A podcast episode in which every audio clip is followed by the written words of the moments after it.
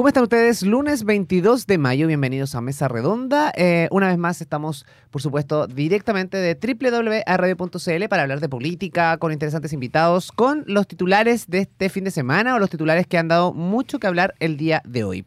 Para eso estamos junto a mi querido amigo Cris Carrillo. ¿Cómo estás? Muy bien, amigo. Lunes 22 de mayo. Ayer fue el día del combate naval de Iquique. Oye, tengo mucho que decir. Saludar al presidente Boric, que ayer lo pasó más o menos malito. Sí, un saludo también a todos los que eh, son parte, por supuesto, de las Fuerzas Armadas, de la Marina específicamente, y también, porque si no lo sabían, eh, Arturo Prat fue abogado, por lo tanto, el día de ayer también se celebraba el Día del Abogado, y, me extiendo también el saludo a mí, que soy egresado en Derecho, todavía no abogado, ah, pero bueno. Por favor, por favor. un saludo para todos ustedes. Oye, y saludarlo a todos los que se vienen incorporando a nuestra sintonía, como todos los lunes. Eh, si es primera vez que nos escuchas, esto es Mesa Redonda, donde hablamos de política, pero desde un punto de vista más dinámico, más, eh, más simpático, habría que decirlo. Más ciudadano también. Oye, y eh, precisamente lo que comentabas tú, porque yo estaba leyendo aquí los titulares, donde dice el presidente Boric evita comentar provisión del público en acto del 21 de mayo.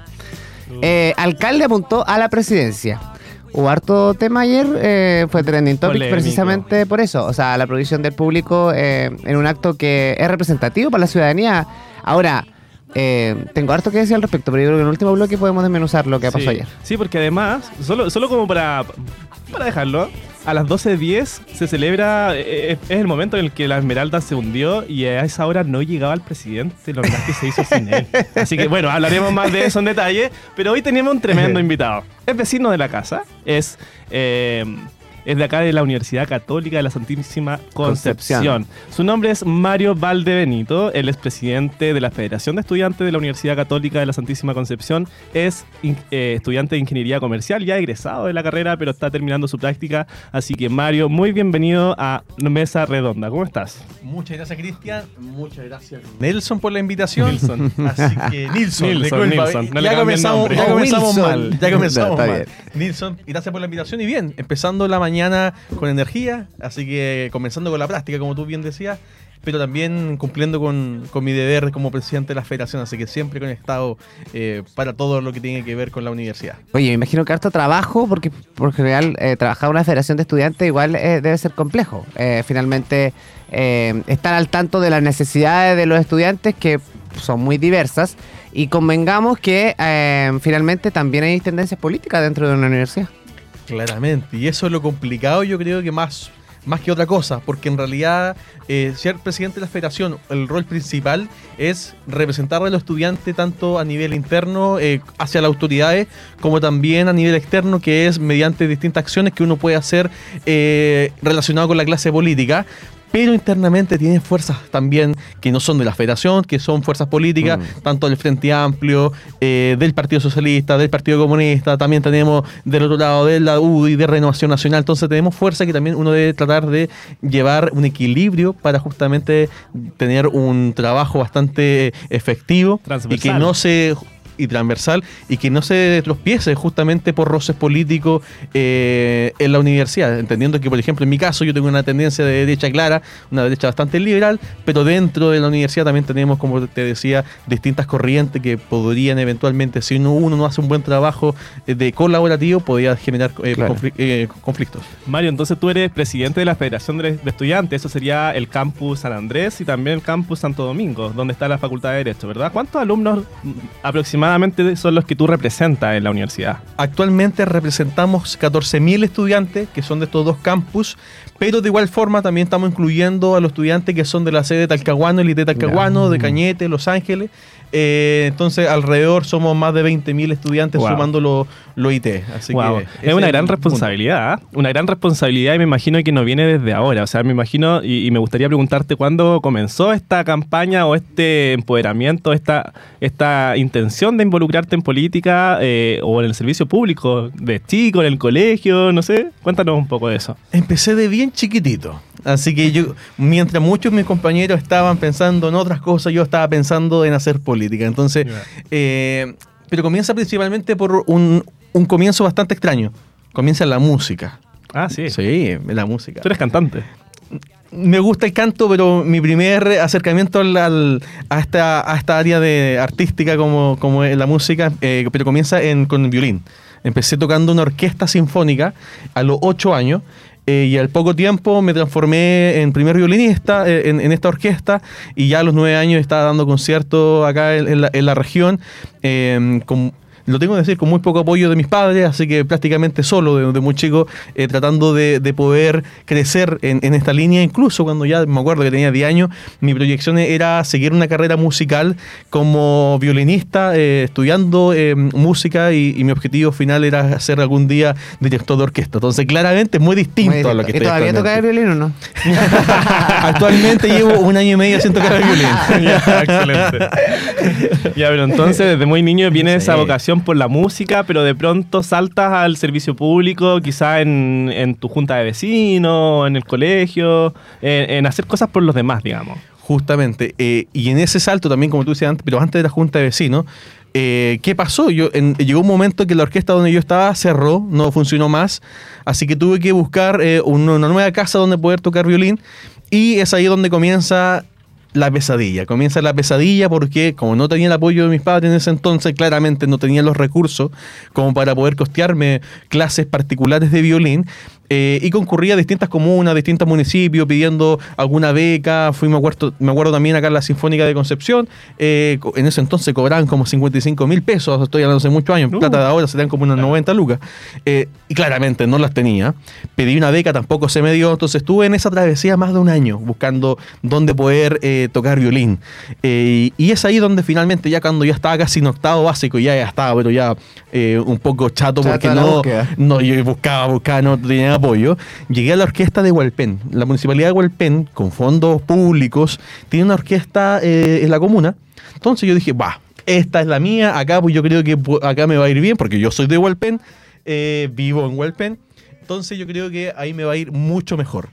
Eh, y me acuerdo que pedí, sin mentirte, más de cinco audiencias, no me recibían, no me querían recibir, hasta que finalmente me reciben de, de, de del DAE, que también está vinculado con el tema de la, la Departamento de Asuntos Estudiantiles. justamente de ya de la municipalidad de Hualpén, y todavía me acuerdo el nombre de la persona que tiene que estar a cargo de eso y darme el visto bueno si entraba o no a la orquesta, que se llama Luis Ayala.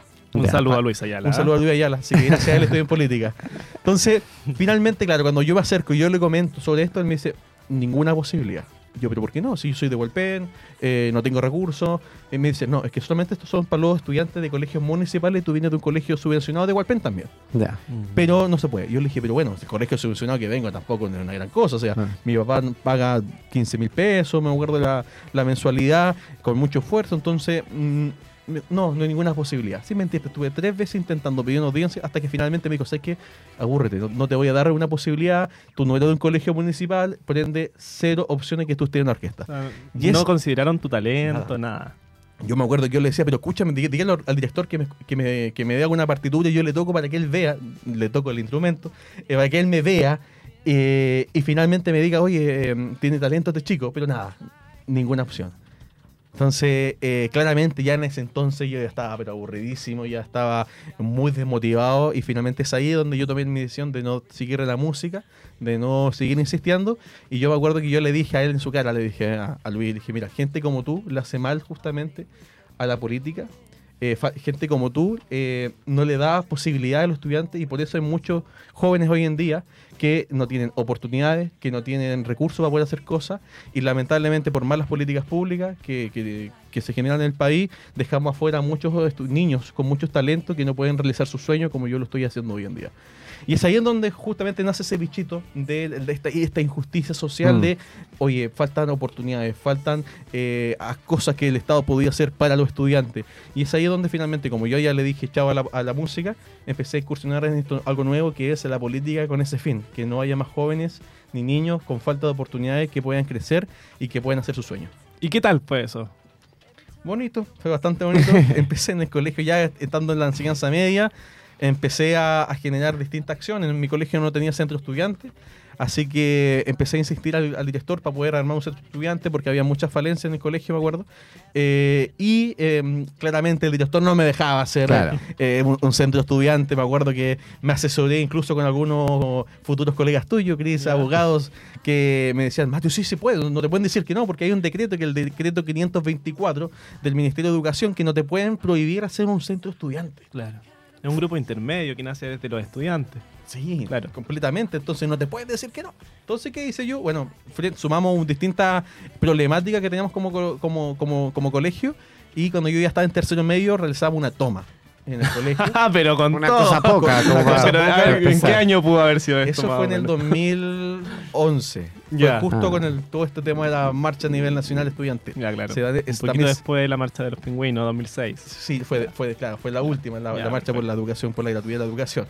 Eh, y ahí es donde después nos, nos escucharon y ahí pudimos armar centro estudiante eh, y todo el asunto. Entonces de ahí comienza ya mi participación directa en política hasta después llegar a la universidad y, bueno. Y seguir en la misma senda. Y ahí como también, eh, para explicarle un poco a la gente, eh, ¿cuáles son las facultades o cuáles son los límites de una federación de estudiantes dentro de una casa de estudio? Porque finalmente, más allá que tengamos buena onda con, con la rectoría o con los docentes, el personal, pero me imagino que también hay como lineamientos dentro de la universidad. O sea, finalmente la federación no es- o tiene algo de autonomía eh, para funcionar. La federación, por lo menos en mi universidad, es completamente autónoma. Buenísimo. Nosotros no tenemos ninguna eh, vinculación con las autoridades, mm, no más que las relaciones eh, diplomáticas que tenemos que tener entre a- ambos, ambi- en- entre ambos, eh, pero finalmente somos, son nuestros propios estatutos los que nos limitan o nos dan también eh, derecho para poder hacer ciertas acciones. También tenemos un órgano que se llama Consejo General de Federación, donde se juntan todos los centros estudiantes de la universidad y también ahí tomamos decisiones, pero finalmente eh, somos nosotros los dirigentes estudiantiles aquellos que marcamos nuestro rumbo, nuestro horizonte, nuestro objetivo a, hacer y es ahí en donde nosotros tenemos que trabajar sin ninguna intervención de ninguna autoridad de nuestra universidad. Bueno, tú eres presidente, Mario, eh, de la Federación de Estudiantes de la Universidad Católica, pero también fuiste presidente, tuviste este mismo cargo en el año 2019. Es segunda vez que ostentas el mismo cargo. Eh, est- est- esto- estos mm, eh, estatutos federativos son plebiscitados por los estudiantes o son aprobados por la, uni- la universidad. Cuéntanos cómo, cómo nace esta... eh, esta organización federativa, porque me imagino que eh, hay muchas personas dentro de tu federación de estudiantes, no sé cuántas son, y hay distintos cargos dentro de ella. Sí, la federación se compone principalmente por seis cargos de la mesa directiva, está el presidente, el vicepresidente, el secretario general, el secretario de comunicación y el secretario de bienestar. Son seis en total, más cinco vocalías que son como yo le llamo mini ministerios. Y, y todos estos postulan por una lista. Una lista. Una lista. Justamente. Entonces, pero uno puede postular solamente en la mesa ejecutiva ¿Ya? y las vocalías, que son como los mini ministerios, deporte, cultura, Ya. territorial, eh, son completamente autónomos a la mesa ejecutiva, Mm. pero también pueden ir juntos en un mismo pacto eh, en una elección. Ya. Porque me imagino que ya va una lista que se presenta a la federación, ¿no? Pero esta lista por generalmente siempre tiene, son todos los integrantes de la misma tendencia política. ¿O pasa que puedan haber, eh, oye, me cae bien el Cristian, pero a lo mejor no comparto tu tendencia política, pero me gustaría tenerte en mi equipo? Sí, pasa. O sea, Ya. pasa de que dentro de un equipo hay distintas corrientes. Más, mi- la federación que, que encabezo tiene personas de distintas tendencias políticas. Ah. Entonces, no, en ese sentido, no, no, no es eh, excluyente una Ya. con otra. Me, me- me parece bien porque finalmente claro. si no sería como la cara, eh, o sea, un lado nomás Mm. de la moneda reinante en, en- en la federación. Oye, por otro lado, me imagino que en esta recopilación también de información, ¿no? De, de ver la necesidad de, de- de los estudiantes y todo, me imagino que comparten casi los mismos dolores que otras casas de estudio, finalmente, ¿no? Eh, yo creo que es muy similar ahí. ¿Cómo es, es la interacción o ustedes pues, funcionan como federación muy particular o, es, o, o trabajan a nivel, no sé, regional, que se han, han tenido la posibilidad de organizarse o juntarse con otras federaciones? ¿Cómo es la, la convivencia entre las federaciones de estudiantes de acá de Concepción? Cada, como, como cada federación es autónoma unas con otras, entonces va a depender de cada una de ellas, pero por Ya. lo menos la que la que me corresponde a mí, que acá en la, en la Universidad Católica de la Santísima Concepción, eh, nosotros te- tenemos vinculación con otras casas de estudio, Ya. tenemos coordinación, por ejemplo, con la Federación de la Universidad San Sebastián, con la Federación de la Universidad de Concepción, y a nivel nacional tenemos también vinculación mediante un órgano que se llama Confech. Ah, Ya, la Confech. La famosa Confech. Cuéntanos un poquito de qué consiste la Confet para los, los que nos están escuchando, quizás no, no, no están enterados. Esta, esta organización de eh, federaciones de estudiantes de todo Chile, de algunas universidades principalmente, pero ¿cuál es el fin? La Confech nace como necesidad de poder crear una unificación entre todas las federaciones a nivel nacional, porque como tú bien decías, eh, como hay problemáticas comunes Mm. a nivel estudiantil, entonces es mejor, como eh, si sacamos el factor común de todas, tenemos un, relato casi único que podríamos comentar, como por ejemplo el acceso a la educación, el tema de la gratuidad, el tema de la beca BAES, eh, y entre otras problemáticas más que tenemos, eh, finalmente se crea este órgano que se llama Confederación de Estudiantes de Chile, la CONFECH, y donde agrupamos a todas las federaciones de, nuestro país y discutimos distintas problemáticas, tanto temas eh, de educación como también temas políticos. Y, ahí se discuten y finalmente con una mayoría tomamos decisiones y, acciones a, a re- a realizar. Por ejemplo, hace poco teníamos hay un petitorio de Confech que ya se está trabajando a nivel ministerial eh, y, de, y de a poco van sacando agenda, pero por ejemplo, una del, uno de los temas que, que más la ciudadanía puede haber visto del trabajo de la Confech o el resultado de la Confech es el tema de la educación gratuita en nuestro país, Mm. en la cual los distintos dirigentes estudiantiles a nivel nacional, mediante la coordinación de la Confech, pudieron lograr justamente el acceso a la universidad mediante la gratuidad a los estudiantes, todo organizado en, en estas asambleas que se hacen eh, a nivel nacional. Y mencionas también que la Confech es como es una representación nacional, las plenarias que se llaman, eh, se hacen de manera mensual. eh, dependiendo de la frecuencia, dependiendo de los temas, eh, se pueden tocar cada dos veces al mes y son en distintas partes de Chile. O sea, puede ser un día en Concepción, mañana en Punta Arena, pasada mañana puede ser en, en Arica, etcétera. Entonces todo va a depender de- del contexto nacional, pero se va rotando en todo Chile y no se centraliza en, una- en un sector. Fíjate que yo me acuerdo una vez que estuve la Confecha acá, justo cuando tú eras presidente de la federación en el año 2019. 19. Sí. Sí. Mira, me acuerdo de algunas cosas. Oye, Bio Bio. Así es. Oye, Mario, eh, me gustaría saber, eh, claro, efectivamente tú hoy en día representas casi 20.000 estudiantes en la Universidad Católica.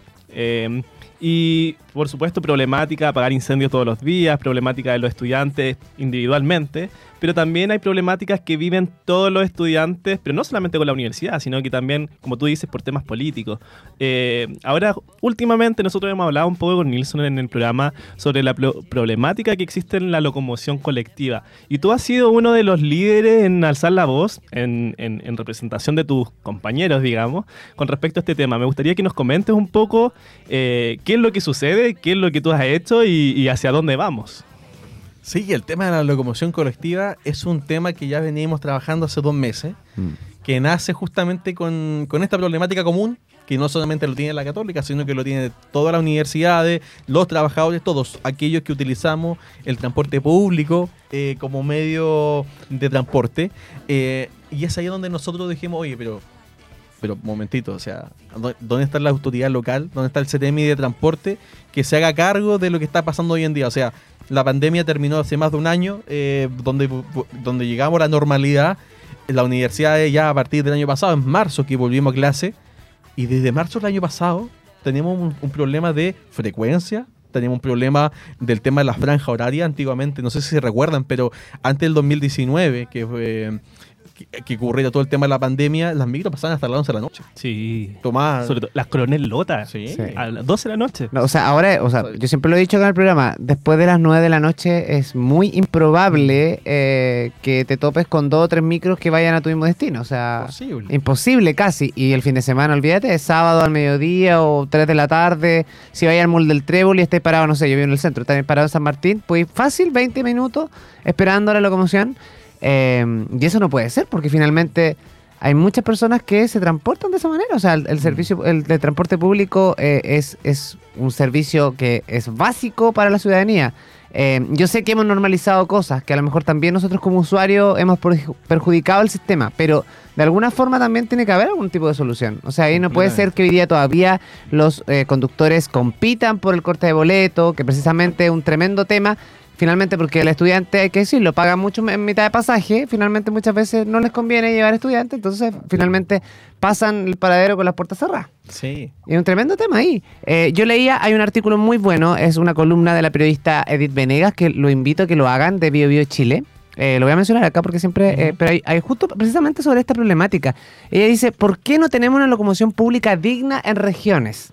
Y Edith Venegas eh, hace una, hay una columna de opinión muy interesante porque finalmente ella cuenta y relata a raíz de un video en TikTok de este italiano que está viviendo su residencia en, en Santiago, que está estudiando en la Católica, eh, publicidad y él, eh, o diseño, diseño creo, eh, se vino por seis meses a Chile. Ya- y ha revolucionado la web, seguramente ustedes se lo han encontrado por ahí, eh, se llama Lorenzo, y él siempre sube, compara la realidad chilena con la realidad italiana. Y hace poco viralizó un video, su experiencia subiéndose a un bus a Viña del Mar. Entonces, como riéndose un poco de la situación, porque decía, ojalá lleguemos vivos a destino Mm. Porque la velocidad de la locomoción, la calidad también del servicio, etcétera, etcétera, le dejaba mucho que desear. Entonces, bueno, Venega compara un poco eso con la realidad que vivimos nosotros en regiones en relación al transporte público, que no varía de una ciudad a otra. Sí, eso, eso es lo llamativo. O sea, si nos vamos a Santiago, el transporte público es malo. O sea, me refiero al transporte público, las micros, porque el, el metro sí funciona, tú llegas en cosas de minutos, que puede ser un caos, pero funciona. Pero la locomoción colectiva eh, es un gran tema. O sea, no puede ser hoy día que los salvadores de los estudiantes a las 9 de la noche sea tomar una aplicación eh, móvil para llegar a su casa. Completamente. Y que te con tarifa dinámica vaya a pagar 6 lucas en un recorrido Sí. que te sale 1.200 pesos. Sí, completamente de acuerdo contigo. Sí, Eh, yo entiendo, por ejemplo, de que la aplicación, como tú decías, la eh, red regional pueda ayudar un poco para entender dónde viene la micro. O sea, Claro. yo- si yo sé que viene en 20 minutos más, puedo tratar de eh, llegar en ese lapso y no estar esperando en el, el paradero. Pero no soluciona el problema de fondo. Entonces, es más, nosotros en- en- hemos tenido ya dos mesas de trabajo con el CTMI de transporte junto a distintos actores como Federación de Estudiantes de acá de la zona eh, y autoridades de la Universidad San Sebastián Católica y la Universidad de Concepción. Y el CTMI en primera instancia fue una reunión donde levantó información. A ver, chiquillo, ¿cuál es la problemática que está ocurriendo? Y nosotros le hacíamos eh, énfasis en estas dos cosas puntuales, que era el tema de la frecuencia, el tema de la franja horaria, y también le quise mencionar el tema de la seguridad que actualmente estamos viviendo como, como estudiantes eh, acá en los paraderos de la locomoción, porque todos los que son de acá ven que a las 5 de la tarde está repleto ese paradero Eso sí. y no tiene ninguna medida de seguridad. No, y además voy a decir una cosa. A las 10 de la noche, 10 y media, hay un bus de Coronel Lota que pasa por el centro de Concepción y que va con destino al puerto. Eh, y aquí, ¿a dónde quiero hacer el llamado? Porque está bien, puede estar, no sé, yo no estoy diciendo que el, el tipo de la micro tenga sus papeles al día y todo, pero, o sea, estoy hablando de un recorrido Coronel Lota que se da el trabajo de cobrar 600, 700 pesos en la noche a la 800 gente, mínimo. 800 mínimo, de las personas que se quedan botadas en el centro de Concepción para llevarlas a, con destino al puerto de Talcahuano. O sea, y ahora hay un tema de seguridad, un tema de, de que seguramente no da boleto. Tercero, ¿quién fiscaliza? de fiscalización. No hay fiscalización. O sea, Sí. es algo sabido. Toda la gente que está en el centro, todos saben que espera la coronel Lota que dice eh, destino al puerto. Y pasa en la noche, a las 10 y media de la noche. Entonces, No, y eso no es lo peor. Fíjate que cuando yo a veces viajo en, en la micro también uno se cuestiona, el conductor tendrá licencia de conducir, estará lúcido, estará sobrio, porque de pronto eh, parecen animales en el volante que ni siquiera respetan a los otros conductores, y ni siquiera respetan a las personas que van arriba, como un ganado, básicamente todo el pasillo es para dos, para tres. Pero mira, Entonces- mira, y ahí, ah, voy, a, voy a hacer algo ahí, porque justo la, la- justo la, la columna con relación a la locomoción colectiva que hace la periodista Venega de Bio Bio Chile, dice, no es normal ir en una micro llena de personas apretadas como si fuéramos No. animales. No es normal tener que gritar para que la micro pare porque el timbre está malo. Claro. No es normal que los choferes se vean expuestos a una inseguridad tremenda. No es normal que los estudiantes y adultos mayores tengan que aguantar insultos porque por un derecho justo pagan un parte del pasaje. No es normal que los choferes peleen por el boleto, el boleto cortado, ni que bloqueen a un cruce a la micro Mm. para ganarle a la Al competencia, al otro. Y hemos normalizado eso, ¿ah? Completamente. Hemos normalizado Eso, eso. y no es normal, dice, esperar una micro por la noche y que no pase. Sí, mira, fíjate que yo me acuerdo haber leído el- en el diario, bueno, saliste en varios medios de comunicación, Mario, y, y fue impactante ver cómo eh, la micro realmente, o sea, perdón, el paradero de que estaba fuera de la Universidad Católica estaba llenísimo de estudiantes y las micros no paraban. O sea, hay videos que graban Sí, que los, sí. las micros no paran porque son estudiantes, pagarán menos, menos dinero, no lo sé. Eh, y tú hiciste una declaración. Y a ¿de acuer- cualquier hora del día, ¿ah? ojo, a, a cualquier, hora del ah, día. Eso es lo que pasa. Sí, mira, de acuerdo con el Sur, el presidente de la Federación de Estudiantes de la Universidad Católica Santísima Concepción, Mario Valdebenito, valoró la apertura al diálogo y parte de las acciones planteadas por el Ceremi de Transporte. Sin embargo, cuestionó las escasas propuestas para afrontar la falta de transporte público, situación que se ha extendido por más de un año. Abro comillas. Para que te hagas responsable de lo que tú dices. digamos. de mis palabras. El Ceremi dijo que era un tema complejo, que tenía que conversarlo con los choferes, pero que se requiere mucha voluntad también por parte del empresariado. Entonces Valdebenito y agregó que se proyecta alcanzar más acuerdo en la próxima junta que tendrán. ¿Cómo les fue la segunda junta? Pésimo. Pésimo. Y es ahí donde lo estaba diciendo, de que pésimo. O sea, la primera mesa de trabajo fue el levantamiento de información y esperamos que en la segunda el CTM ¿cuál, trajera cuál es la, cuál es la respuesta en concreto, Mario? Porque finalmente aquí tenemos. O sea, no me cabe en la cabeza. O sea, por un lado puede el empresariado decir, oye, no, lo que pasa es que no, no tengo demanda para poner más buses en las calles. Que es mentira. Claro. O sea, ¿me entiendes? No, no, yo, eh, yo creo que aquí hay una guerra entre lo- el privado, entre el chofer que contrata. Porque es como una rencilla. Y el CTM. y el Ceremi. Mm. Porque finalmente la- aquí el, el, el Ceremi o el que esté a cargo del asunto tiene que poner los puntos sobre la I finalmente. Un rol fiscalizador. o sea, Recuerden eres que- Ceremi de Sí, transporte, claro. o sea, garantizar el servicio es lo mínimo Y no solo eso, a las personas. sino que también el Estado gasta por cada micro, le paga al Estado a la empresa de transporte 1.700.000 pesos. Como base. Como base 1.700.000 pesos. Entonces no solamente estamos hablando de la buena voluntad o de e- este servicio que, presta la, la- la empresa de transporte de, de transporte público de Concepción, sino que también eh, hay una subvención que el Estado está invirtiendo para un buen servicio y actualmente eso no está ocurriendo. Entonces el CEREMI, en una reunión que se prolongó casi por tres horas, solamente se habló de que la solución puede ser una campaña vial en donde eh, pudiésemos hablar de cómo poder eh, afrontar el tema de los choferes de una, una manera más efectiva. Por ejemplo, nos decía de que, un, un dato, me decía, dentro de este volante que ellos mismos crearon, cuando los estudiantes suban a la micro, saluden al chofer, paguen con sencillo. Eso era una de las soluciones que él daba. Y No. aparte decía, y les pido a la universidad que nos puedan ayudar a imprimir estos fichas para que lo puedan ustedes entregar. Después Pero no puede ser, o sea, yo- me parece insólito Completamente. la justificación. O sea, no puede ser una justificación de que, oye, no, no vamos a parar a los estudiantes porque no pagan con sencillo. No. Eh, no, porque no me saludan. O sea, yo he visto y he sido testigo de eh, el trato de los choferes y los estudiantes. O sea, hoy día no puede ser que el estudiante, yo antes me, eh, me- me causaba risa, pero no puede ser que eh, antes nosotros andábamos con el pase escolar, que lo buscáis antes de subir, y hoy día los chiquillos te tienen que casi tatuar el pase escolar en el cuerpo Sí. para que los dejes subir a la micro. O sea, o pagar pasaje Andan completo. todos con el, con el pase escolar colgando para que el chofer no te, no te No diga- moleste ni te diga nada. Eh, y, y- y el trayecto puede ser corto o largo, pero el chofer durante todo el trayecto te insulta a los cabros, así como, oye, córranse más atrás, atrae más espacio, Sí. se dan el asiento y, y otras tantas cosas que finalmente está bien. Yo creo que es parte de la educación, en nuestra cultura de ceder el asiento si pagué estudiante a los adultos mayores o si no, si viene una persona que lo necesita con muletas, qué sé yo, obviamente. Pero también hay un criterio de que no puede ser una justificación los dos puntos que me estás mencionando. O sea, si aquí lo que estamos pidiendo No, es una mayor frecuencia No del servicio de, la locomoción colectiva. Y eso es lo que apuntamos en esa reunión, entonces claramente fue una reunión muy desgastante porque, como tú decías, ahí, el foco era uno y el CDM estaba apuntando para otro lado.